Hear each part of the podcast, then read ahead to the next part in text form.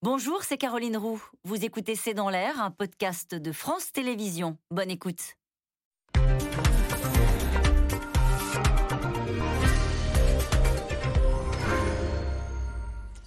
Bonsoir à toutes et à tous. Nous attendons vos questions, SMS, Internet et réseaux sociaux pour alimenter notre discussion. Ne cédez rien, tenez bon, selon Éric Zemmour, c'est le conseil que lui a donné Donald Trump lors d'un entretien téléphonique d'une trentaine de minutes qu'il a accordé hier soir. Le candidat, depuis son entrée en campagne, cultive en réalité la ressemblance avec l'ancien chef de la Maison-Blanche. Une candidature anti-système, la dénonciation de la bien-pensance, la défense de la civilisation, du drapeau, un fond de misogynie et le goût de la provocation. Jusqu'où va la ressemblance Qu'est-ce qu'Éric Zemmour peut espérer de ce coup de téléphone, de ce rapprochement, s'il en est? Pourquoi Donald Trump a accepté cet exercice qu'il avait refusé, puisqu'il avait refusé de s'afficher euh, avec Marine Le Pen lors de la précédente présidentielle? En tout cas, Donald Trump prépare son retour à lui. Malgré les mises en cause dans l'assaut du Capitole, il reste le boss incontesté euh, des Républicains à la veille des élections de la mi-mandat. Zemmour, la carte Trump, c'est le titre de cette émission. Avec nous pour en parler ce soir, François Clémenceau.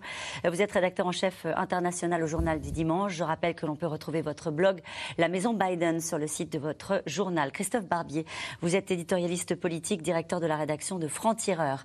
Nicole Bacharan, vous êtes politologue, historienne, spécialiste des États-Unis. Votre livre Les grands jours qui ont changé l'Amérique est publié aux éditions Perrin, enfin Laure Mandeville, vous êtes grand reporter au Figaro. Vous êtes auteur de Qui est vraiment Donald Trump aux éditions Équateur et apparaître votre tout dernier ouvrage Des révoltes d'Occident de Trump à Zemmour aux éditions de l'Observatoire. Bonsoir à tous les quatre. Merci de participer à ce C'est dans l'air en direct. Je me tourne vers vous, Christophe Barbier, pour débuter cette émission. Que se sont-ils dit? Pas grand-chose, ah. euh, d'après ce qu'on sait. En tout cas, il y a une disjonction étrange entre la durée qu'on nous donne de cette conversation, 40 minutes dit l'un, 30 minutes dit l'autre, et puis le, peu de contenu qu'on nous laisse transparaître. Tenez bon, aurait dit euh, Donald Trump, ne changez rien, c'est la ténacité et l'endurance qui, qui, euh, qui, qui, payent à la fin d'une campagne. Bon, quelques, quelques banalités. Bon, on les voit mal de toute façon échanger sur les dossiers particuliers de la campagne présidentielle française ou sur les derniers sondages en, vogue. On, sait, les, les diplomates ici savent encore mieux que moi comment ça se construit, ce genre de, conversation, dont la force est d'exister. C'est pas tant le, pas tant le contenu. Ce ne sont pas des gens qui sont en poste et qui peuvent décider d'un traité ou d'un, ou d'un accord international. Ce qui est intéressant, c'est de voir la mise en scène, bien entendu, par le camp Zemmour de ce coup de téléphone pour créer une double euh, confrontation, une confrontation dans les mémoires avec euh, cette Marine Le Pen qui essayait de voir Donald Trump, alors élu mais pas encore installé à la Maison Blanche, elle n'y était pas arrivée. Et puis surtout euh, Emmanuel Macron qui juste avant le deuxième tour de 2017, avait obtenu le soutien de Barack Obama. Et donc, euh, ça donnait l'impression qu'il était adoubé par le camp euh, démocrate au sens euh, international du, terme. Donc, c'est ça que recherche l'équipe Zemmour. C'est une sorte de, qualification. Après avoir volé des individus au, LR et au RN, il s'agit de trouver quelqu'un de, facture internationale. Avec l'idée donc de présidentialiser Éric Zemmour et avec l'idée, je fais écho à ce que vous venez de dire à l'instant, de donner le sentiment qu'il aurait le soutien du Parti républicain américain? Oui, dire que d'une certaine manière, l'authenticité d'un enracinement populaire ou d'un populisme assumé est avec Zemmour, puisque Trump l'incarne aux yeux de la planète depuis maintenant cinq ans. François Clémenceau, Trump connaît Zemmour? Il en a entendu. Les Américains ont entendu parler de Zemmour. Oui, oui. Il y a eu des articles dans la presse américaine sur Zemmour. Le personnage est suivi de près. Et surtout, les proches de Trump connaissent Zemmour. De même que les proches de Trump connaissaient bien aussi Marion Maréchal, qui avait été invitée euh, au CIPAC, à la conférence des conservateurs, au moment où précisément le Parti républicain était déjà euh, sous la domination de Trump. Donc il y a une proximité, si vous voulez, entre le, certains des conseillers de Trump. On va citer Steve Bannon naturellement, mais on peut parler aussi de Jason Miller, qui connaissent bien l'extrême droite européenne, qui connaissent la plupart de ces grands dirigeants, euh, qu'ils soient d'ailleurs dans l'opposition ou euh, déjà au pouvoir. C'est pas un hasard d'ailleurs si le CIPAC va tenir sa conférence de printemps à Budapest. C'est dans, dans trois semaines. Euh, là où il y aura une rencontre avec à la fois des dirigeants du Parti républicain sous domination Trump et des grands responsables de l'extrême droite en France, les Espagnols, les Français, les Italiens, les Allemands. Et, et on voit bien qu'il y a une sorte de convergence idéologique finalement entre tous ces personnages, ils ont en commun ce que vous venez de dire, c'est-à-dire à la fois donc un populisme de droite et en même temps une forme de j'allais dire, de sentiment décomplexé de se dire le pouvoir n'est pas réservé qu'aux élites, qu'à ceux qui sortent de la hiérarchie des partis ou euh, des élites tout court. C'est aussi des gens qui viennent comme nous du peuple et qui sont adoubés par le et peuple. nous allons venir en détail ce soir sur euh, ce qui rapproche ces deux hommes et éventuellement ce qui les éloigne. Mais si on reste sur ce coup de téléphone, Nicole Bacharan, quel intérêt pour Donald Trump? Pourquoi il accorde ce que certains peuvent considérer comme un cadeau euh, à, à Éric Zemmour? Alors, on, rappelle qu'en France, il n'est pas très populaire, euh, Donald Trump. Mais euh, je pense qu'il est populaire auprès de l'électorat d'Éric Zemmour. En tout cas, c'est le pari, c'est le pari qui est, qui est fait. Et c'est vrai qu'en ce moment, Donald Trump est peut-être plus accessible qu'il ne l'était au moment où Marine Le Pen a tenté de, de le voir, parce que Donald Trump, dans sa semi-retraite, il aime bien être sollicité il est très sollicité à Washington, mais ça lui plaît aussi d'être sollicité sur la scène internationale. Et finalement, ce, coup de téléphone qui veut dire soutien à Éric Zemmour, c'est dans la droite ligne de ce qu'il a fait précédemment en Europe. Il a quasiment fait campagne pour le Brexit, il avait soutenu euh, Boris Johnson, et au fond, tous les leaders populistes en place ou qui cherchent à être élus, ils ont un modèle, c'est Viktor Orban. C'est toujours la référence. François disait que le prochain euh, congrès du CIPAC, donc ce quoi, le conservateur, allait se tenir à, Budapest. C'est vrai que Donald Trump a dit qu'il y a peu de temps encore que son modèle, enfin non, pas son modèle, il ne faut pas exagérer pour Donald Trump, mais en, disant que le, le, genre de leader qu'il apprécie, c'est Viktor Orban et son régime autoritaire, qui serait a priori incompatible avec le respect des institutions américaines, mais c'est le modèle actuel du leader en place. Et on a vu comme Marine Le Pen et Éric Zemmour se sont précipités pour être le premier à poser à côté de Victor Orban. Euh, Laure Mandeville, euh, il est plutôt sur des positions anti-atlantistes, euh, Éric Zemmour. Il dit au, fond euh, qu'il faut parler à Vladimir Poutine, etc.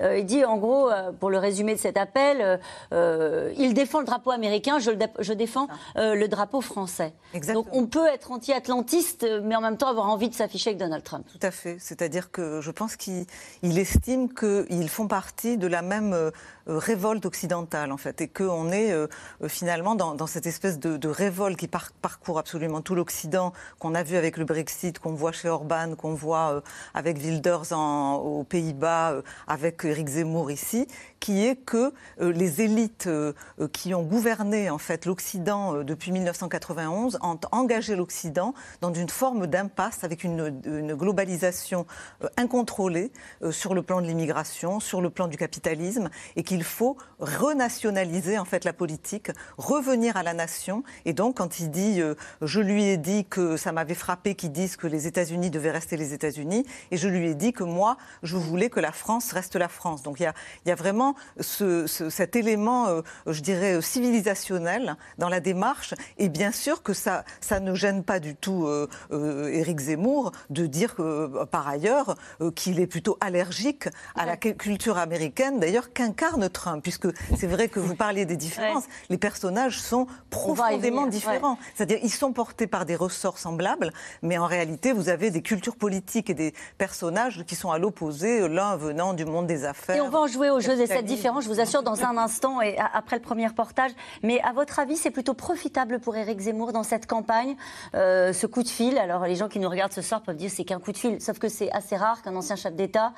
Euh, enfin, je sais pas, peut-être que ça se fait régulièrement dans les élections françaises. On l'a vu pas le souvenir. Obama, Il me semble que Barack, Obama lors de la précédente euh, élection. Il me semble que c'est profitable dans, dans, pas, si vous voulez, euh, pour aller chercher tous les, lecteurs, les électeurs qu'il veut aller chercher. Je crois qu'actuellement, il est engagé dans une bataille pour aller chercher les électeurs de Mme Pécresse, qui est en grande difficulté.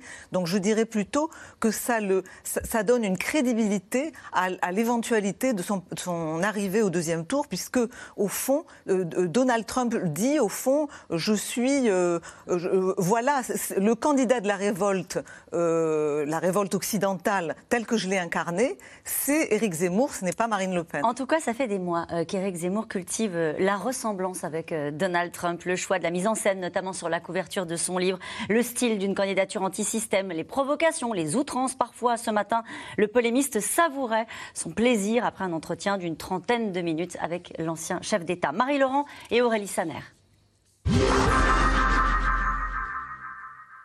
Le coup de fil avait été savamment préparé.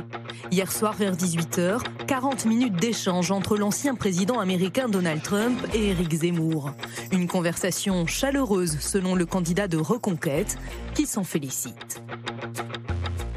Il m'a dit euh, de rester moi-même, euh, que les médias euh, allaient me qualifier de brutal, mais que je devais être sincère. Et que l'important, c'était de garder ma sincérité. Et je pense qu'il a raison. Depuis des mois, Éric Zemmour ne cesse de s'inspirer des idées, des méthodes Trump, allant jusqu'à reprendre la même pose que l'ancien président américain sur la couverture de son livre Great Again sorti en 2016, espérant rencontrer sans doute le même succès. Donald Trump, Éric Zemmour, deux candidatures jouant la carte de l'homme providentiel, deux trublions populistes, hommes de médias au discours protectionniste, qui surfent sur les mêmes peurs. Quand le Mexique nous envoie ces gens, il n'envoie pas les meilleurs éléments. Ils envoient ceux qui posent problème. Ils apportent avec eux la drogue. Ils apportent le crime. Ce sont des violeurs. Notre modèle social laisse des familles à l'abandon et pénalise nos entreprises pendant qu'il nourrit des islamistes. Notre modèle social étrangle les classes moyennes, abandonne les catégories populaires, tandis qu'il arrose les cités. Et Zemmour de réclamer la construction d'un mur aux frontières extérieures de l'Union européenne, après celui de Donald Trump à la frontière mexicaine.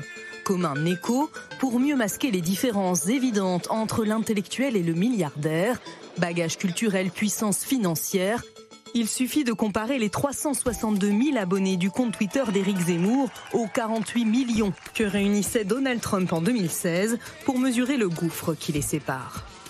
Donald Trump euh, a réussi euh, l'alliance euh, que je défends toujours maintenant, vous avez l'habitude de m'entendre là-dessus, entre les classes populaires et ce que j'appelle une bourgeoisie patriote. À chaque fois qu'on me comparera à Donald Trump, je, n'en souffrirai pas et au contraire, j'en serais plutôt fier.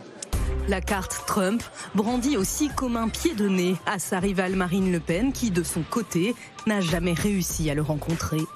En janvier 2017, lors d'un voyage surprise à New York, la candidate à la présidentielle avait pourtant tenté le tout pour le tout, en s'installant plusieurs heures au café en bas de la Trump Tower, espérant y croiser le président élu avant son investiture, peine perdue.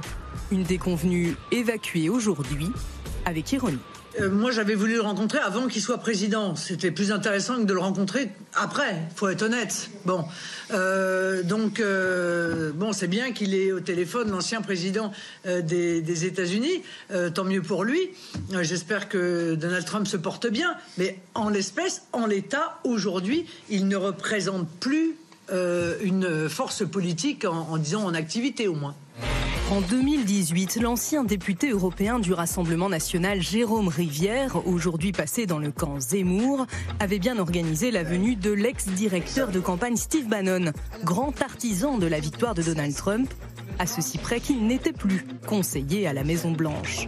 Marine Le Pen avait fini par prendre clairement ses distances avec le président américain au moment de l'assaut du Capitole en 2020 à rebours d'Éric Zemmour, qui semble prêter le flanc aux théories du complot, selon lesquelles l'élite américaine aurait volé l'élection.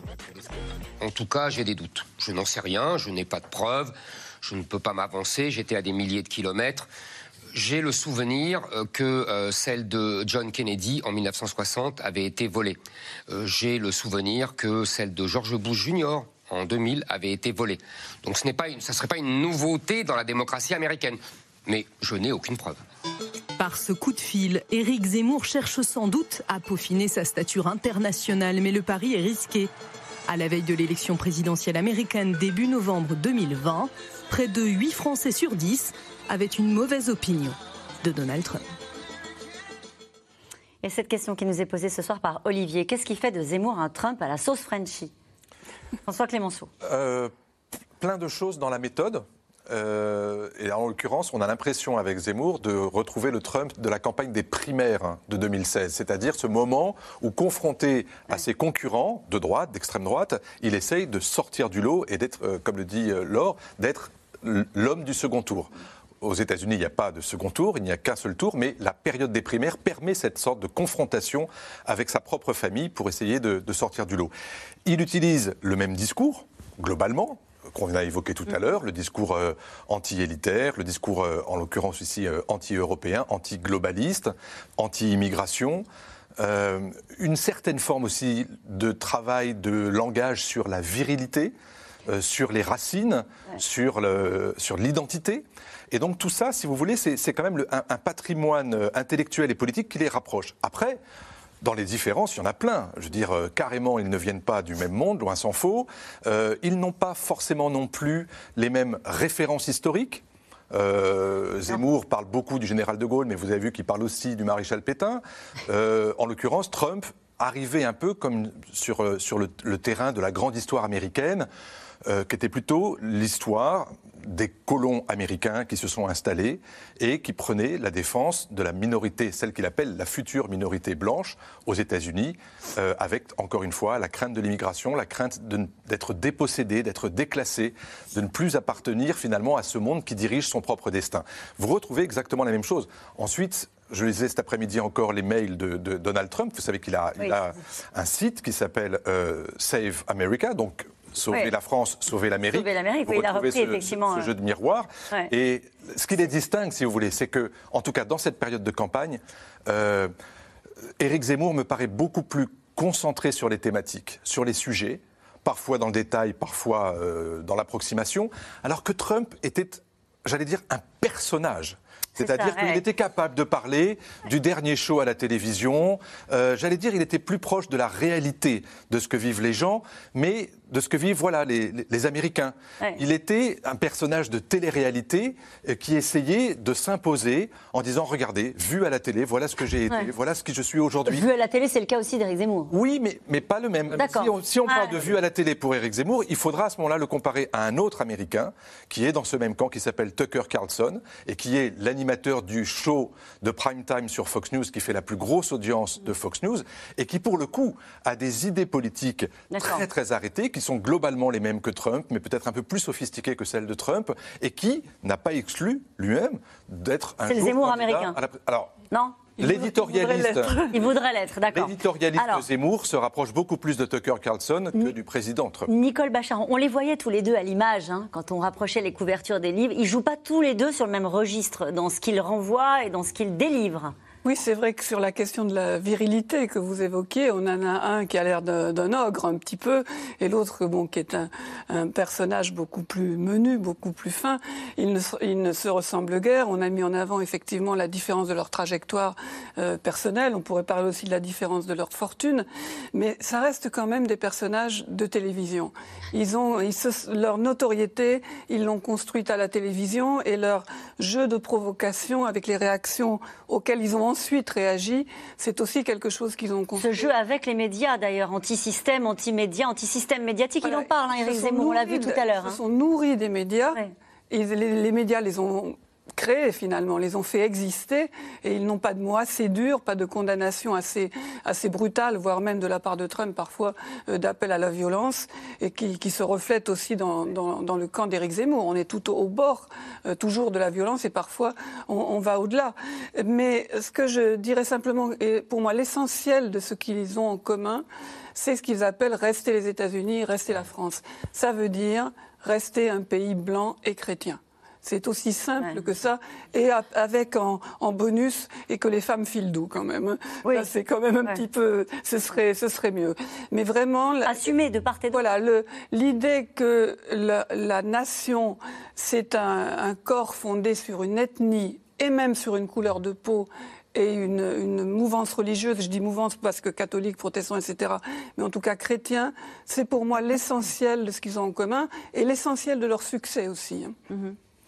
Oui, alors euh, moi, je, suis en désaccord euh, là-dessus, mais oh, je voudrais. Non, ça m'étonnerait beaucoup. je, voudrais dire deux choses. La première chose, c'est que il me semble ce qui rapproche avant tout ces deux personnages, c'est la fonction qu'ils ont jouée pour euh, faire rencontre avec le peuple vers lequel ils ont voulu aller.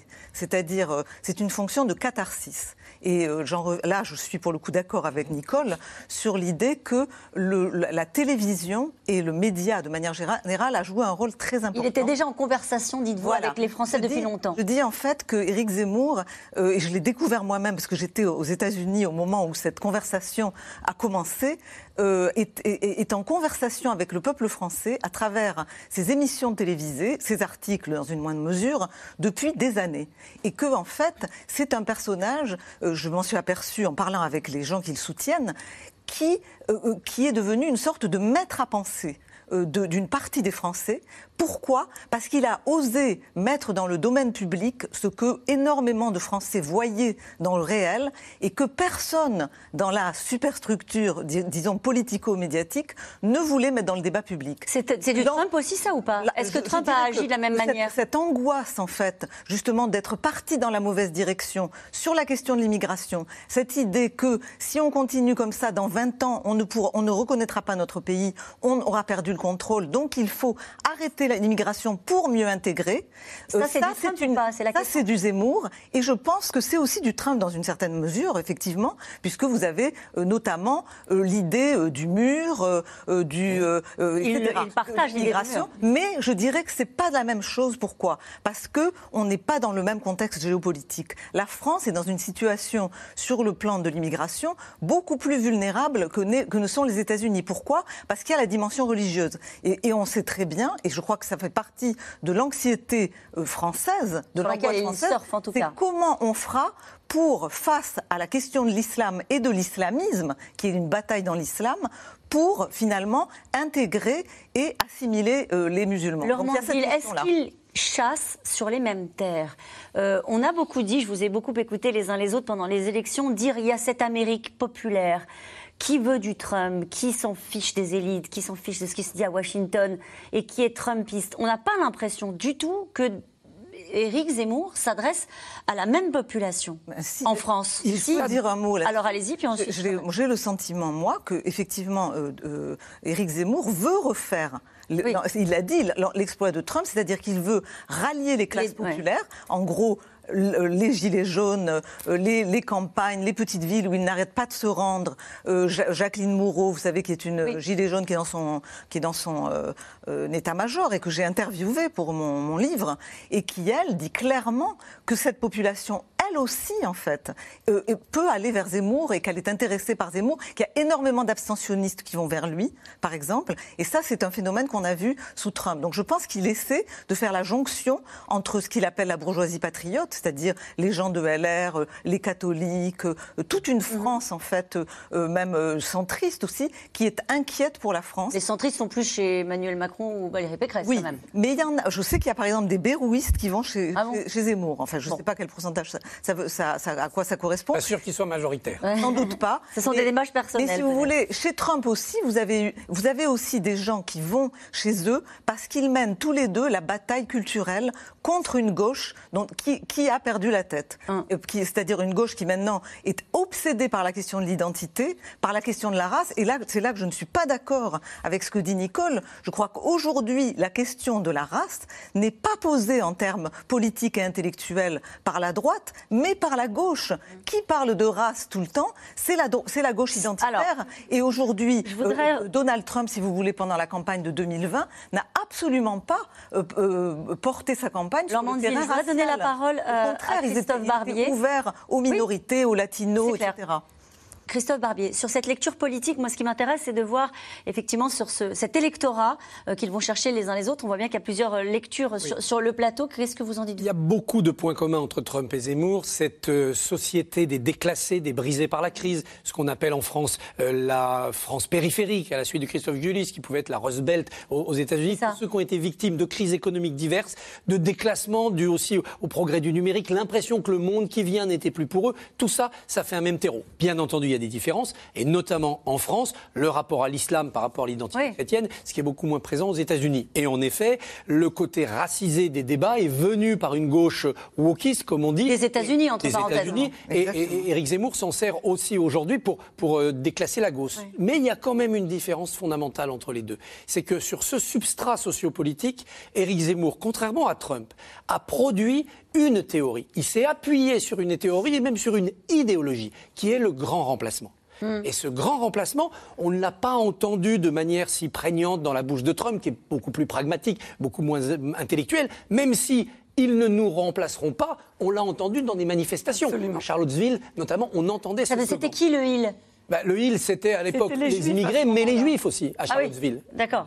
Donc, vous voyez. Enfin, Charlottesville. alors, attends, on va laisser finir. Le grand remplacement, le grand remplacement, concept d'invention franco-française, si j'ose dire, qui aujourd'hui est tellement banalisé que même la candidate LR l'a repris dans son meeting mhm. pour prendre ses distances avec, mais enfin, quand même, elle l'a installé dans le débat. Ça, ça fait une sorte de valeur ajoutée idéologique et dogmatique pour Éric Zemmour. Alors, ça accroît la crise politique française, crise de la gauche pour les raisons qu'on a dites, crise de la droite aussi qui n'a plus de pensée à opposer à cela, et ça entre en résonance avec des angoisses réelles des Français qui voient dans leur paysage urbain ou ruraux qu'en effet la vision de la société, le visage de la société est en train de changer. Mais Éric Zemmour leur dit ce n'est pas ponctuel, c'est général. Il généralise et il transforme des tensions sociales en guerre civile et il transforme des problèmes migratoires en grands remplacements. Et ça, c'est ce qui fait sa, sa force idéologique, c'est ce qui le rend aussi dangereux aux, aux yeux de ceux qui le combattent. Est-ce qu'il y avait dans l'entourage de Donald Trump des gens infréquentables? Ça veut dire quoi, infréquentable? Ça veut dire, par exemple, le fait qu'il soit soutenu par l'ancien patron du Ku Klux Klan. Est-ce qu'il assumait ce genre de choses Et en disant, je fais évidemment écho à la polémique dans la campagne française euh, de certains candidats, je pense à Marine Le Pen et à Valérie Pécresse, qui estiment qu'il y a des nazis euh, dans l'entourage de Zemmour. Est-ce qu'il y a ce côté euh, je ramasse très large, je m'en fiche, peu importe. Il y, a deux choses. Il y a d'une part les gens qui étaient dans son entourage à la Maison Blanche, euh, certains comme conseillers spéciaux, et je pense encore une fois à Steve Bannon et à Jason Miller, qui eux-mêmes j'ai interviewé euh, Steve Bannon et il se flatte, il se vante et, avec un certain argumentaire avec du fait que par exemple Charles Maurras était pour lui l'un des, grands penseurs euh, du siècle dernier. Euh, Jason Miller, pareil, a un certain nombre d'auteurs comparables sur sa table de nuit. il se vante aussi de mhm. pouvoir les, les, lire et les relire. Et puis vous avez ceux qui soutiennent Donald Trump et que Donald Trump ne renie pas. C'est-à-dire que vous avez effectivement un certain nombre de dirigeants suprémacistes aux États-Unis qui ont soutenu Donald Trump et même qui sont allés, qu'on a retrouvés dans cette fameuse manifestation du 6 janvier où vous aviez un certain nombre de milices suprémacistes alors idéologiquement, oui, certaines proches du Ku Klux Klan, mais surtout des gens qui se battent pour ce que l'on vient de décrire, c'est-à-dire la survie de l'homme blanc occidental dans cette société qui est secouée, qui est en difficulté, et donc qui, pour qui Trump représente le sauveur, c'est-à-dire celui qui va pouvoir euh, être l'homme de la situation, et beaucoup... Ce que joue aussi euh, Éric Zemmour, en tout cas dans les mots qu'il utilise, sauver la France, c'est même... C'est exactement ça. Donc le parallèle, il est là, si vous voulez. Il ne faut pas faire la... Faut la pas France croire comme civilisation pas comme, encore une fois, pas comme race. C'est ça la, grande différence, et là je crois quand, que... C'est ce qu'il dit, c'est ce qu'il dit. absolument. Quand je demande à Steve Bannon qui sont aujourd'hui les ennemis des États-Unis, par exemple, Steve Bannon dit le premier ennemi, c'est la Chine. Le deuxième ennemi, c'est l'islam. Et quand je lui pose la question de la Russie, puisque c'est la question qui a été posée tout à l'heure, il me dit non, la Russie, on a des désaccords, j'allais dire, de grande puissance à grande puissance, mais sur le fond, c'est-à-dire sur le civilisationnel, la Russie fait partie de l'Occident. Et donc, nous devons défendre l'Occident. Juste un mot sur cette polémique autour de ces anciens. Alors, c'est des révisionnistes hein, euh, qui sont euh, dans l'entourage de Zemmour. Est-ce que ça, c'est un sujet? Euh, On a bien vu comment Donald Trump l'avait géré. Je ne les renie pas, mais en même temps, c'est pas moi et je passe à autre chose. C'est un sujet, mais ça glisse. Avec Zemmour. À aucun moment, ça n'a mis en, difficulté sa campagne électorale. Oui, Marine Le Pen a dit il y a même des nazis dans son entourage. On a retrouvé des types qui avaient cru malin de poser à côté d'une bouteille du, gaz qui servait dans les camps de concentration. On a vu dans un meeting des membres de génération identitaire qui venaient, d'associations qui venaient d'être dissoutes. Donc tout ça, ce sont des gens, en effet, qu'on peut considérer comme pas très fréquentables. Ce qui est notable, c'est que chaque fois qu'on débusque quelqu'un de ce type dans l'entourage plus ou moins proche d'Éric Zemmour, ça glisse sur son électorat. À aucun moment, les électeurs se disent euh, Ah non, plus jamais, je ne peux plus voter pour lui, je ne savais pas, j'apprends, oh, je suis offusqué. Ça ne marche pas. Il y a un côté euh, téfal, comme on dit, téflon de la campagne. Parce que ça fait écho à une histoire euh, qui ne parle plus à une partie de, de Moi, je pense qu'on a basculé dans d'autres combats. D'autres problématiques, d'autres combats. Moi, je pense que non plus. Laure vous êtes dissipé aujourd'hui. Allez-y. C'est parce que je, le vous êtes passionné, je vous connais. Allez-y. Ce que je voulais dire, c'est que je pense que ça ne, ne, ne prend pas parce que ça ne correspond pas au réel et que en fait le phénomène Zemmour dans sa, dans son cœur, dans, dans ce qu'il est au cœur, et le phénomène Trump ne sont pas des mouvements ni néo-nazis, ni racistes, ni fascistes. Et c'est ça le problème, c'est qu'en fait on veut ce qui est le parallèle qu'on peut faire entre les États-Unis et, euh, et, la France sur ce sujet, c'est que les adversaires de Zemmour, comme les adversaires de Trump, veulent leur coller l'étiquette de nazification ou de raciste pour Trump. ou de raciste pour les disqualifier. Le problème, c'est que ça ne fonctionne pas parce que ça ne correspond pas au réel. Et donc, au contraire, ça les renforce parce que ça donne le sentiment que les médias et les élites veulent en les disqualifier. Mais veulent les disqualifier. Ils agrègent, ils agrègent ces individus, ce qui a quand même un sens politique. Ils ne les agrègent pas. Ils, bah, si, ils viennent quand ils, même. Ils viennent. Ils viennent. Et ils, viennent. Pour lui. Par ailleurs, oui, ils viennent. Euh, il ne faut pas se tromper d'accusation. Fasciste, non, on n'est plus en 1922. Raciste, dans les oui. propos d'Éric Zemmour, il n'y a pas de hiérarchie des races. En revanche, xénophobie. Il a été condamné. Maximum. Euh, Pourquoi xénophobie?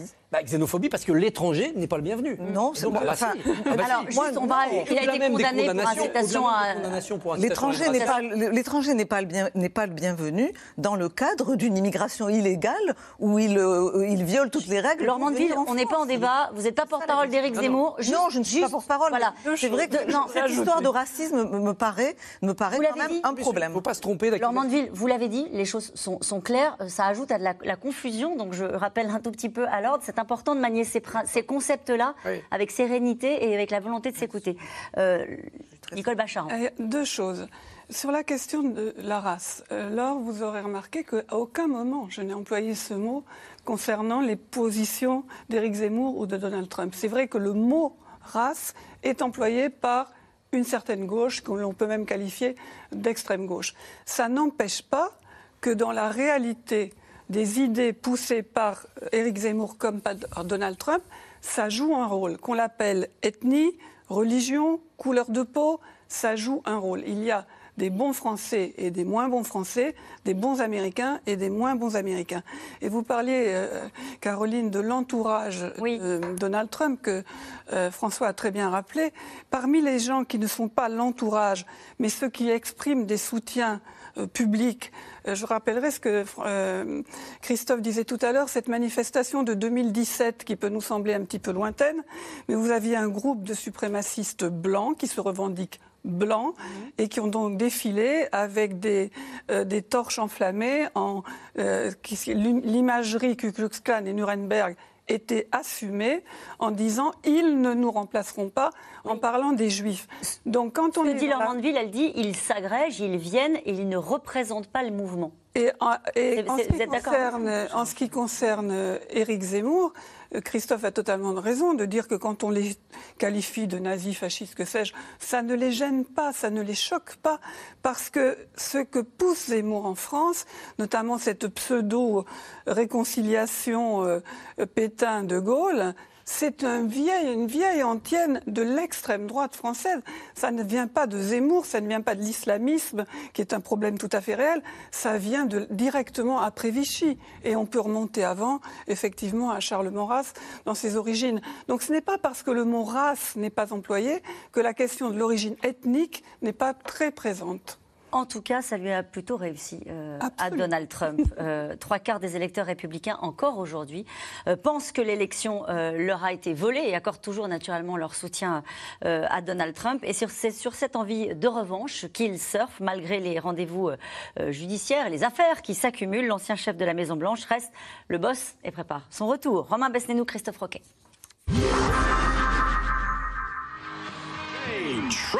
Il n'est plus président, mais la recette n'a pas changé. Casquette rouge vissée sur la tête, petite danse improvisée et partisans déchaînés. Donald Trump multiplie les meetings au Texas, en Arizona. Même scénographie, même rengaine, plus d'un an après avoir perdu l'élection présidentielle. Pourquoi n'enquêtent-ils pas sur le 3 novembre? Une élection truquée et volée. Tant que nous n'en aurons pas le cœur net, nous n'aurons jamais une démocratie juste et libre. Aux électeurs républicains dont les trois quarts pensent que l'élection lui a été volée, il fait une promesse. La promesse d'une revanche. Cette année, nous allons reprendre la Chambre, nous allons reprendre le Sénat, nous allons reprendre l'Amérique. C'est tellement important.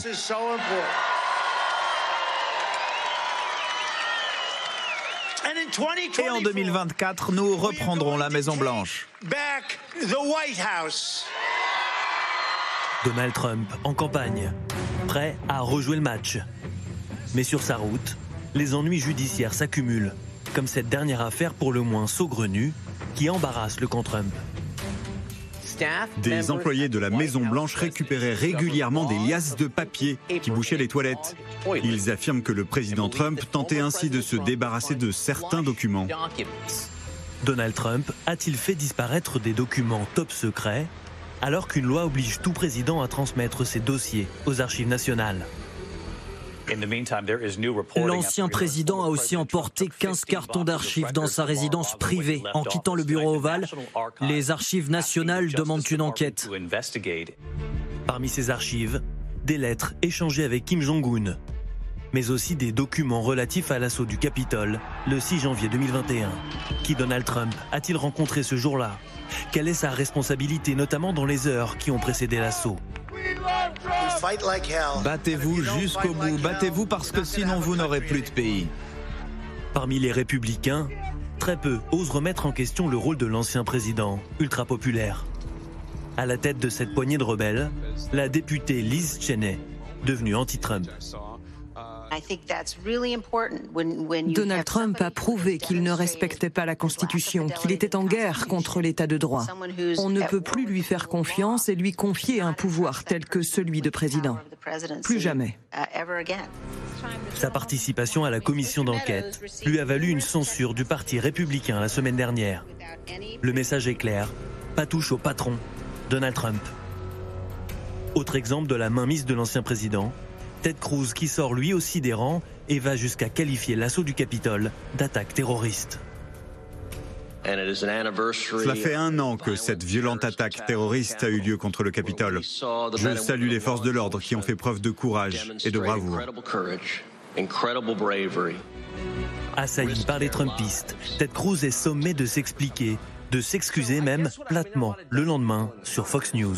Vous avez employé le mot terroriste alors que ce n'était pas une attaque terroriste. C'est donc un mensonge.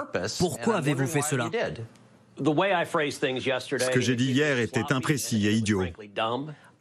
Je n'ai jamais voulu insinuer que les milliers de manifestants qui défilaient pour Donald Trump étaient des terroristes. Ted Cruz, écrasé par la machine trumpiste. L'ancien président tient comme jamais le Parti républicain tout comme il domine ses possibles concurrents dans les sondages. 54% des votes en cas de primaire pour 2024 contre seulement 11% pour le gouverneur de Floride et 8% pour l'ancien vice-président Mike Pence. Et c'est sans compter l'arme ultime concoctée par Donald Trump pour amorcer son retour, son propre réseau social Truth Social, le réseau dit de la vérité, lancement prévu lundi prochain. Et cette question de Gilles Daniel dans le Maine-et-Loire. Trump, grosse erreur de Zemmour. Ses partisans ne seront-ils pas vexés par une référence intellectuelle aussi bas de gamme? Non, je ne crois pas. Je ne crois pas que ça soit sur ce registre-là.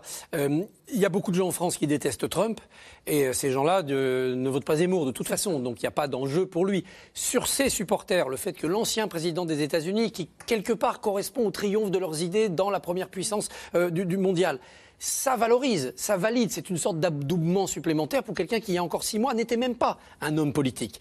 Donc ça conforte. Par ailleurs, ça induit l'idée, ce coup de téléphone qui est un soutien, ça induit l'idée qu'Éric Zemmour est déjà dans un second tour puisqu'il a pour lui le président des États-Unis qui a succédé au président des États-Unis qui a soutenu Macron. Et donc, pour les supporters de Trump, c'est vraiment un galon, euh, pour, les supporters de Zemmour, c'est un galon posé sur l'uniforme de, leur champion. Euh, ils vont se dire, mais on va, peut-être y arriver, on va peut-être finir par y arriver. Ils se trompent. On a un mode de scrutin en France et on a une sociologie politique qui empêcheront Éric Zemmour de faire en France ce que Donald Trump a, fait aux États-Unis, c'est-à-dire gagner. Mais dans ce moment-ci de la campagne, où, Zemmour a plutôt le, vent en poupe, c'est évidemment une bonne nouvelle pour lui. Il y a plutôt effectivement une, dynamique euh, pour Éric Zemmour. Il y a un sondage hein, qui est sorti aujourd'hui qui donne quelques points en plus. Oui, quelques points en plus, mais c'est surtout l'idée qu'après un, démarrage flamboyant, il y avait eu un automne difficile, marasmique. Depuis le meeting de Villepinte et le dépeçage du camp Le Pen et du camp Pécresse, Alors, Éric Zemmour grignote tout doucement. La... Plus l'idée du vote caché. Il y aurait des Français que les sondeurs, les sondeurs, ne mesurent pas, qui sont là prêts à sortir de l'abstention mm. ou d'autres votes pour voter Zemmour. Et ça, ça rejoint aussi la dynamique Trump. C'était le cas aussi. avait su la décrire quand elle était en reportage aux États-Unis il y a maintenant. Il y avait un vote caché Moi, moi il y avait un vote, absolument. Il y avait un vote caché. Moi, je me souviens, euh, dans mes dernières semaines, euh, quand j'étais dans Pennsylvanie, au Ohio, où j'avais j'avais senti en fait cette espèce de montée de Trump, les, ces supporters me disaient c'est incroyable, on a des gens qui n'ont jamais voté, qui viennent s'inscrire sur les listes, il, il va se passer un truc complètement fou, etc. Et c'est vrai que moi, quand je me suis un peu promenée dans les meetings de Zemmour, j'ai senti le même, une, sorte de mouvement qui monte des entrailles du pays. Il se passe quelque chose en France d'assez ahurissant, à mon avis. Et pourtant, euh, il y a un sujet. Il ne parle pas beaucoup du pouvoir d'achat, euh, Éric Zemmour, pour l'instant. Euh, est-ce que ça, c'est un sujet sur lequel Trump avait été plus allant Si on essaie de, continuer sur la comparaison dans le climat de ses colères, hein, qui fera l'objet de votre prochain livre, on voit bien qu'il y, a des, sujets qui sont assez communs entre nos deux pays sur l'immigration, vous l'avez dit, mais c'est aussi la question du déclassement. Et sur la question du pouvoir d'achat, euh, euh, j'allais dire Laure Mandeville, non, Nicole Bacharan. C'était beaucoup moins présent. Dans, enfin, ça n'était pas très présent plutôt dans la campagne de, Donald Trump. Il y avait le, grand argument politique, euh, économique, son grand projet, c'était baisser les impôts. Ce qu'il a fait, et ce qui, dans un premier temps en tout cas, a réellement boosté l'économie, peut-être dopé, mais en tout cas, ça a fonctionné pendant quelques, quelques années. du côté d'Éric Zemmour, c'est moins net, à part de nouveau la question fiscale, on vous fait les poches, on vous prend votre argent, ben, honnêtement gagné. Parce que c'est très présent en France, dans les préoccupations des Français. Voilà pourquoi je vous pose la question. Mais c'est vrai qu'il me semble que Zemmour là-dessus n'est pas très précis. Le programme économique, il a l'air un peu libéral, finalement pas tant que ça. Euh, vous payez trop d'impôts, c'est surtout employé à de mauvaises causes. Donc il me semble que la, question de, la colère, du ressentiment, de la peur du déclassement, l'hostilité à l'étranger, c'est quelque chose de beaucoup, beaucoup plus fédérateur. Et pour le coup, dans les deux électorats, que ce soit chez Trump ou chez Zemmour. François Clémenceau. Oui, euh, en 2016, il n'y avait pas aux États-Unis d'inflation comme les États-Unis en connaissent aujourd'hui et nous en France. En revanche, ce qu'il y avait, c'est que le deuxième mandat d'Obama avait quand même été globalement euh, sur le plan économique, plutôt bon. Euh, toute la reconstruction qui s'était faite à partir de la grande crise financière de 2008-2009 remettait les États-Unis sur les rails, mais le choc de la mondialisation, c'est-à-dire toutes ces industries américaines qui étaient parties à l'étranger, et notamment en Chine, a servi à Donald Trump pour pouvoir justement imposer le discours sur le fait que la mondialisation était la chose la plus épouvantable qui soit arrivée aux Américains. Et de ce point de vue-là, il n'avait pas si tort que ça. On pourrait même dire qu'il était plutôt même en avance, parce que la crise du Covid ensuite a montré que le premier réflexe des grandes démocraties et des, grandes, euh, des grands pays industriels consiste à rapatrier nos entreprises, non pas parce que ce serait euh, plus sain sur le plan économique, mais parce que ce serait surtout plus juste et plus précautionneux par rapport euh, au danger de se retrouver totalement dépendant d'une grande puissance comme la Chine. Donc ça, ça fonctionne. Mais le problème, c'est qu'aujourd'hui, on est, j'allais dire, un peu dans ce monde d'après, où tout ça a été globalement plutôt bien assumé par les grands pays européens, par les États-Unis eux-mêmes. Aujourd'hui, regardez Biden. Quand Biden dit je fais une politique étrangère pour la classe moyenne, c'est exactement ça que ça veut dire. Ça ne veut pas dire America First, mais ça veut dire je veux que les Américains puissent avoir un salaire décent qui provienne du travail local aux États-Unis. Donc, il y a un parallèle qui a été fait. C'est peut-être à l'initiative de Trump lui-même qui a compris ça bien davantage que ses, euh, rivaux du Parti républicain et surtout, à l'époque, euh, bien davantage qu'Hillary Clinton. Bon, en tout cas, il n'a pas de concurrent pour l'instant, Donald Trump, euh. Je peux dire juste un mot là-dessus. Je pense que pour le coup, euh, Joe Biden est dans de très grosses difficultés et que euh, ce, ce, programme auquel tu fais allusion, il n'est absolument pas crédible là-dessus. Aujourd'hui, il est empêtré dans le, justement le, le, phénomène inflationniste, les différents échecs qu'il a connus au Congrès sur ces fameux paquets qu'il voulait être à, l'image de, de Franklin Roosevelt.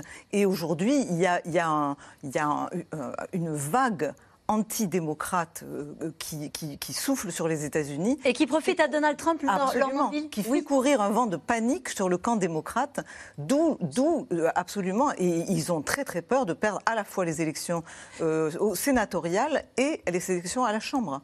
Ils se préparent ou pas euh, Ou est-ce que c'est la vision euh, des journalistes français Il est candidat. Euh, il est candidat. absolument candidat. Ah ben il y a un tas de, règlements sur les financements électoraux et tout ça qui ne lui permettent pas de se déclarer maintenant. Il est candidat en, 2024. On a vu un sondage pendant le reportage. J'en citerai un autre qui, au fond, concorde mais qui est quand même un peu troublant, c'est 44% des électeurs républicains ne souhaitent pas qu'il se représente. Donc ça, ça reste une majorité qui le souhaite, bien sûr, mais c'est quand même très différent de ce qu'on aurait pu dire il y a un an ou il y a cinq ans lors de sa, lors de sa première élection.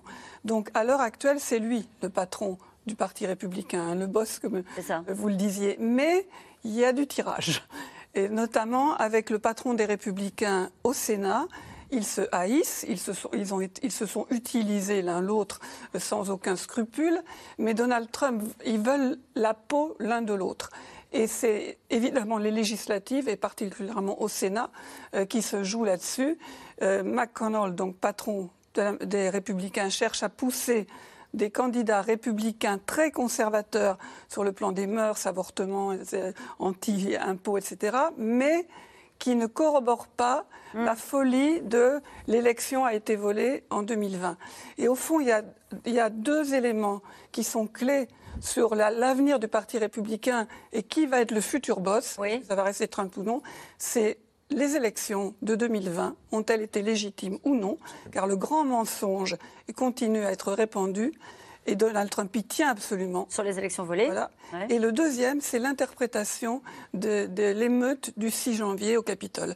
Puisque Donald Trump a dit si je suis élu, je vais amnistier tout le monde. Mm. Et, la, direction du Parti républicain s'est fendue, si j'ose dire, a publié un communiqué disant ce jour-là, c'était une expression politique légitime. Et là, ça, ça va trop loin pour les républicains traditionnels, même les plus conservateurs. C'est vraiment ces deux éléments. L'élection a-t-elle été volée? Le 6 janvier était-il une révolte légitime? Ce sont, les, ce sont, les, deux critères d'adoubement des candidats euh, pour le Congrès euh, par Trump. C'est s'ils ne répondent pas à ces deux questions-là. Ils sont écartés. Ils sont écartés. Euh, on n'a pas parlé du tout de, la destruction des archives, qui est la dernière affaire en cours. Est-ce que ça, ça peut être un sujet ou pas du tout pour un Trump qui veut se représenter? Très vite, qu'est-ce qu'il a détruit? Pour l'instant, il n'y a pas de preuve qu'il ait détruit. En revanche, il y a des preuves qu'il y a des documents qui manquent. Hmm. Ce sont ces documents qu'on cherche. Or, comme on en a retrouvé toute une partie et qu'on n'a pas retrouvé les autres, la déduction, c'est qu'ils ont été détruits. Donc la question, c'est un, est-ce que c'est des documents importants, au-delà du fait que c'est illégal de toute façon d'emporter et de détruire Et donc, oui, euh, il risque. On parle de quel type de documents? De lettres de Kim Jong-un? Alors, les lettres de Kim Jong-un, elles n'ont pas été détruites, mais mais ce sont des documents que lui a considérés comme étant des archives personnelles parce que le courrier lui était adressé. Mais à ce moment-là, tous les courriers qui sont adressés à un président devraient retourner à Mar-a-Lago, ce qui n'est pas possible. les archives appartiennent à l'État. Et c'est une loi des années 70, je crois, qui interdit à tout président de partir, ne serait-ce qu'avec ses, propres emails. Il n'y a pas, pas droit. Un post-it. Tout doit être regardé. C'est vraiment la règle. Bon, en tout cas, au-delà du coup de fil d'un ex-chef d'État, ce que les candidats en France redoutent vraiment, ce sont les ingérences extérieures menée par le biais notamment euh, de cyberattaques, de manipulation de l'image, de manipulation de l'information. Lors de la dernière présidentielle, le camp Macron avait été ciblé par les Russes. Cette fois encore, la menace est réelle. Théo Manval, Juliette Perrault et David Lemarchand. Un coup de tonnerre numérique à deux jours à peine du second tour. 5 mai 2017, plus de 20 000 emails de l'équipe de campagne du candidat Macron fuitent sur Internet. Premier piratage d'ampleur dans une présidentielle en France. De mystérieux profils assurent détenir des preuves d'agissements illégaux du mouvement En Marche pour gagner l'élection. Il n'en est rien, mais l'affaire fait le tour du monde et quelques jours plus tard, les Américains révèlent le nom des potentiels commanditaires.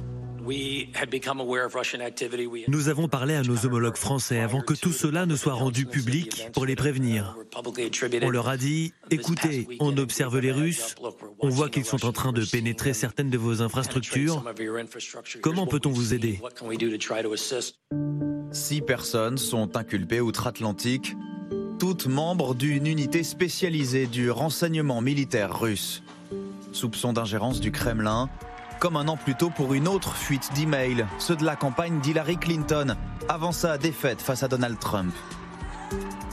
Menace de piratage qui n'a pas disparu aujourd'hui, mais c'est surtout la caisse de résonance des réseaux sociaux qui inquiète les experts, avec des moyens techniques toujours plus poussés pour ceux qui veulent désinformer une des principales menaces euh, sur le terrain informationnel, ça va être la diffusion de fausses images, de fausses vidéos. On craint éventuellement les deepfakes, c'est-à-dire lorsque l'on va composer avec un ordinateur, grâce aux algorithmes, euh, des images mettant en cause telle personne qui aurait tenu tel propos, qui aurait eu tel geste, rencontré telle autre personnalité problématique. Et donc, euh, évidemment, la difficulté, ce sera de démontrer que cette information est fausse.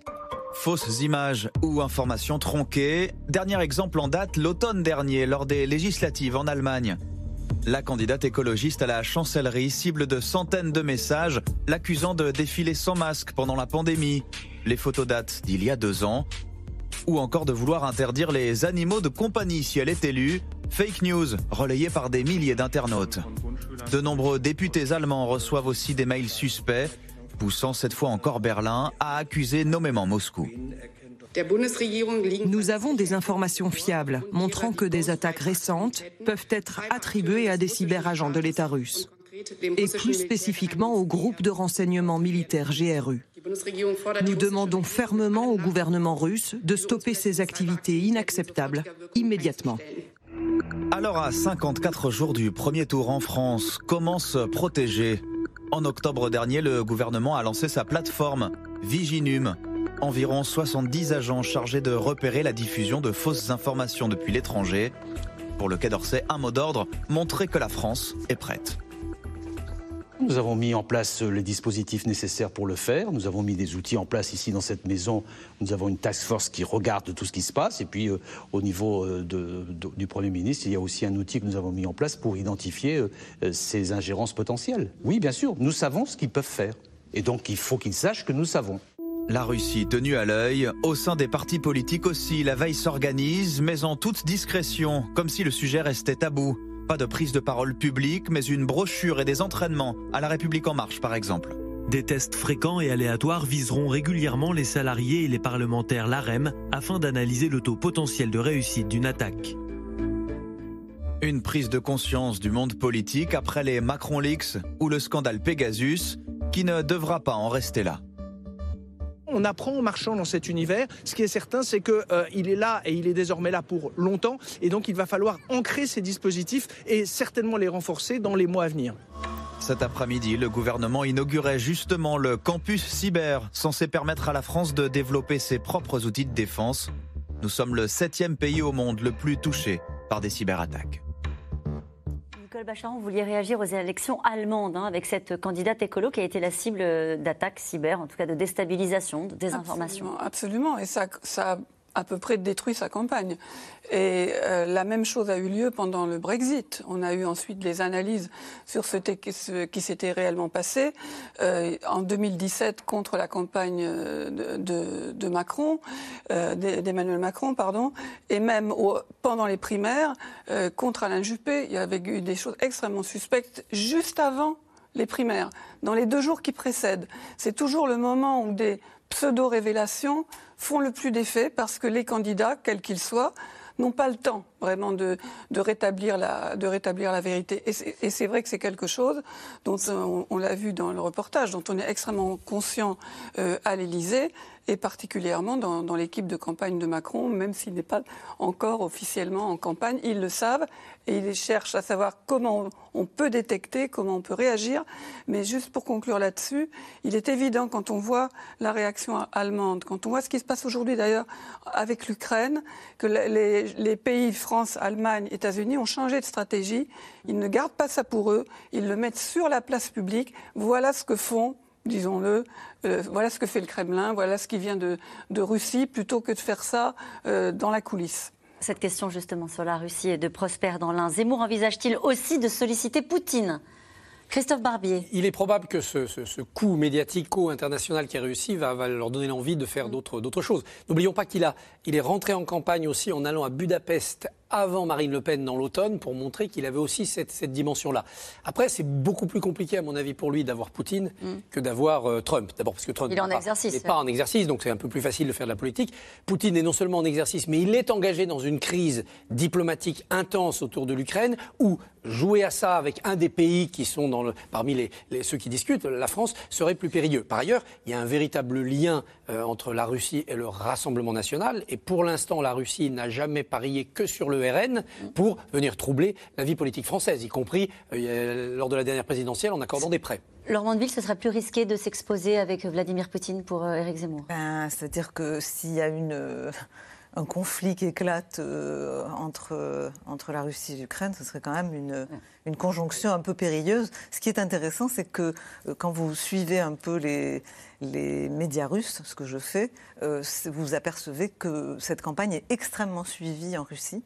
Qu'est-ce qui les intéresse dans cette campagne? Ah ben, De toute façon, ils suivent euh, de très près, euh, je pense, le phénomène Zemmour, mais aussi, euh, de manière générale, la campagne, que pour eux, la France, c'est quand même un pays important, un pays d'influence, un pays où ils, jouent, ils ont leur, leur comment dire leur stratégie en fait. Hein. Et donc euh, ils suivent, ils suivent de près et ils suivent Zemmour. Vous avez une réponse à la question. Oui, c'est ça.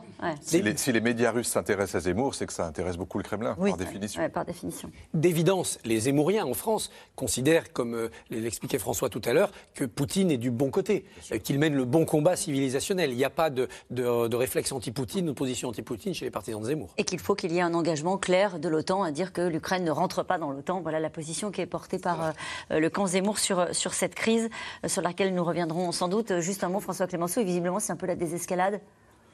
Là, on parle de la Russie et de l'Ukraine. Certaines unités ont commencé à plier bagages, mais le matériel lourd, et notamment l'artillerie, reste sur place. Il peut y avoir des rotations, il peut y avoir euh, un certain nombre de troupes qui partent, d'autres qui reviennent.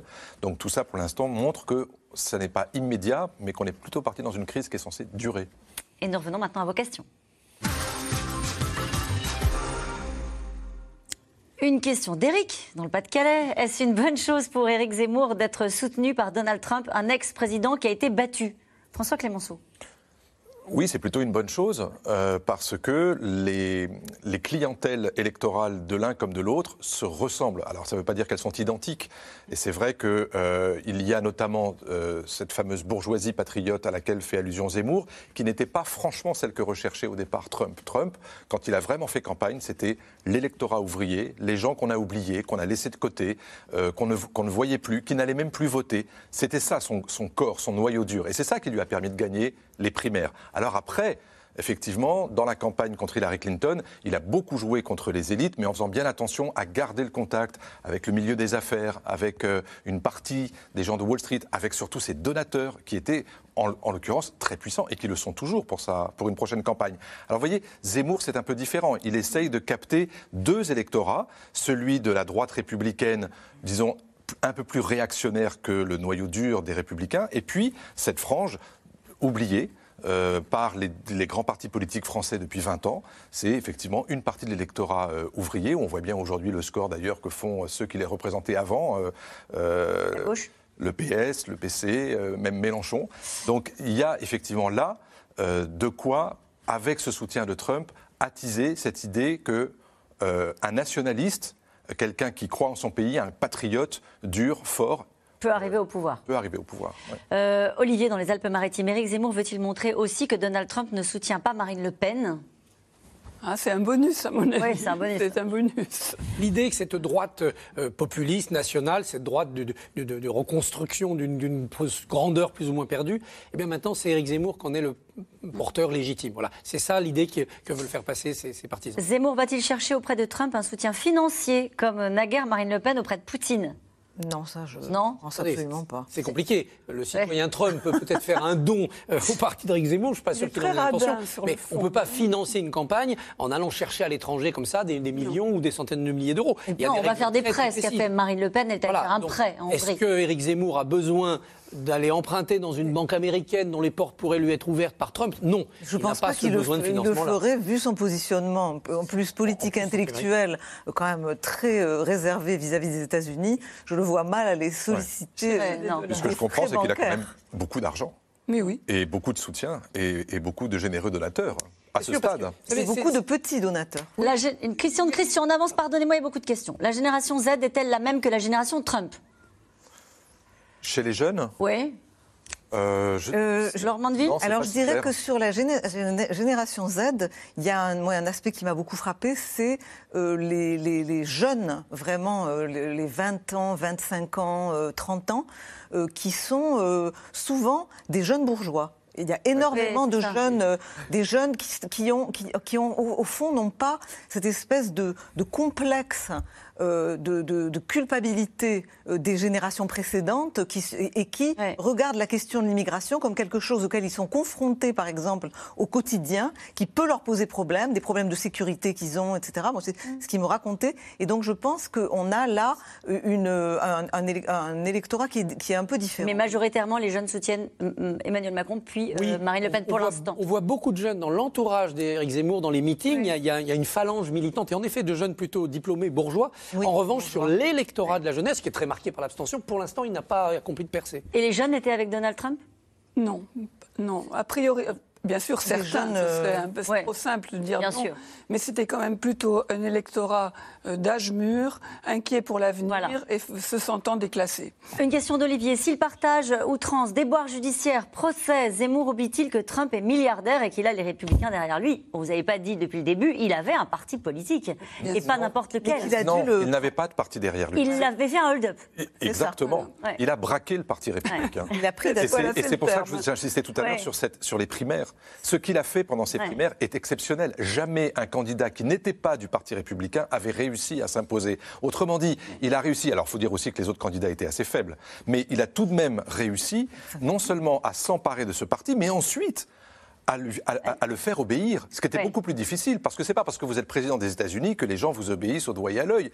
Il a fallu qu'il s'impose et il a en partie réussi. Et le plus étonnant, c'est qu'en quittant la Maison Blanche, il a réussi à conserver le contrôle du parti. Donc ça, Et à faire exister le. Trumpisme qui a tout emporté. Il a euh, non seulement gardé le contrôle, mais il a en réalité euh, changé le cœur de ça. cible. Il a fait du Parti républicain un parti des classes populaires, blanches et autres d'ailleurs. Vous avez un éditorial Migré. dans le Wall Street Journal ce matin de Peggy Noonan, dont on ne peut pas suspecter qu'elle soit une grande wokiste, et qui explique à quel point le Parti républicain, s'il veut pouvoir aller au-delà de 2024, doit impérativement non seulement conserver cet électorat-là, mais avec probablement un autre discours et d'autres méthodes. Une question euh, de Bernard. Éric Zemmour n'est pas atlantiste, tout comme Donald Trump n'est pas européen. Quels sont leurs intérêts communs? Nicole Bacharan De promouvoir une forme de ce qu'on appelle aux États-Unis l'isolationnisme. En France, c'est plus compliqué d'être isolationniste parce qu'on est quand même, on fait partie du continent euh, européen. Mais sortir des alliances ou alors, le- disons, sans prendre la, la plus grande distance euh, possible et donc promouvoir un, un monde où les, les valeurs communes n'existent pas et où ne compte que l'intérêt national immédiat. Je suis sensible à certaines idées d'Éric Zemmour, mais je déteste Donald Trump et sa violence. Maxime, dans les Hautes-Alpes. Donc, euh, Oui, bah ça, pour le coup, euh, c'est vrai qu'il y a quand même euh, des différences entre les deux. C'est Ouais. vrai qu'il faut quand même re- re- dire que euh, Donald Trump a été un personnage, c'est un personnage profondément imprévisible, un personnage extrêmement égocentrique, un personnage qui, a, qui est explosif, et qui a, qui a comment dire, créé de grosses difficultés à toutes les personnes qui ont travaillé avec lui. Ouais. Je pense que c'est différent chez Zemmour. C'est un homme rationnel, c'est un intellectuel qui a réfléchi. C'est aussi quelqu'un Il dit lui-même qu'il est impétueux. On l'a vu avec son doigt d'honneur. Il, il, il est impétueux. Euh. Il, est passionné, mais c'est vrai qu'il il se, il se montre plus, euh, euh, comment dire, semblable, je dirais, à quelqu'un comme Boris Johnson, par exemple, sur les références, je dirais, de comportement que Donald Trump. Nicole Bacharan. Sur la question de, de la violence, c'est vrai que ce qu'ils projettent l'un et l'autre est différent, mais néanmoins, Éric Zemmour est le premier, je crois, à avoir franchi un pas en, en France en poussant, disons, les bons citoyens euh, à s'armer s'ils se sentent menacés et à exercer un droit d'autodéfense s'ils pensent qu'ils ne sont pas suffisamment protégés ou qu'ils sont dans un danger immédiat. Donc là, c'est quelque chose quand même de nouveau. Très nouveau en France, euh, effectivement. Euh, Abdel, en Belgique, comment Trump, comme, pardon, comme Trump, Zemmour va-t-il crier à l'élection truquée et voler s'il n'est pas au second tour? Non, on n'a pas du tout le même système électoral. Le système électoral américain euh, a, ses propres faiblesses qui peuvent engendrer ce genre de, de polémique. Ça n'a pas été seulement le cas en 2020. Le système à deux tours français est un système qui est très compliqué parce qu'il faut faire un bon score au premier tour, évidemment, sinon vous n'êtes pas qualifié. Mais si vous n'avez pas des alliés qui viennent vous apporter au soir du premier tour leur soutien, vous ne pouvez pas gagner. Et c'est le problème d'Éric Zemmour. Rappelez-vous qu'en 74, Mitterrand fait 43% au premier tour. Il est battu au second. Éric Zemmour, même s'il se qualifie, n'aura pas les renforts. Il n'aura pas à crier à la triche. Il sera battu, tout simplement. Mmh. Eh bien, c'est l'heure de retrouver Anne-Elisabeth Lemoine et toute l'équipe de C'est à vous. Bonsoir Anne-Elisabeth, au programme ce soir. Bonsoir Caroline. La suite du scandale des EHPAD, l'ancien dirigeant d'Orpea est désormais visé officiellement par une enquête préliminaire pour délit d'initié après la vente suspecte de 600 000 euros d'actions. Craignait-il la publication des fossoyeurs? L'enquête choc. On pose ce soir la question au journaliste à l'origine de ces révélations. Victor Castanet est notre invité. Et je vous rappelle que vous pouvez retrouver C'est dans l'air quand vous le souhaitez, en replay et en podcast, car C'est dans l'air est aussi, oui, une émission qui s'écoute. À demain, en direct, 17h50.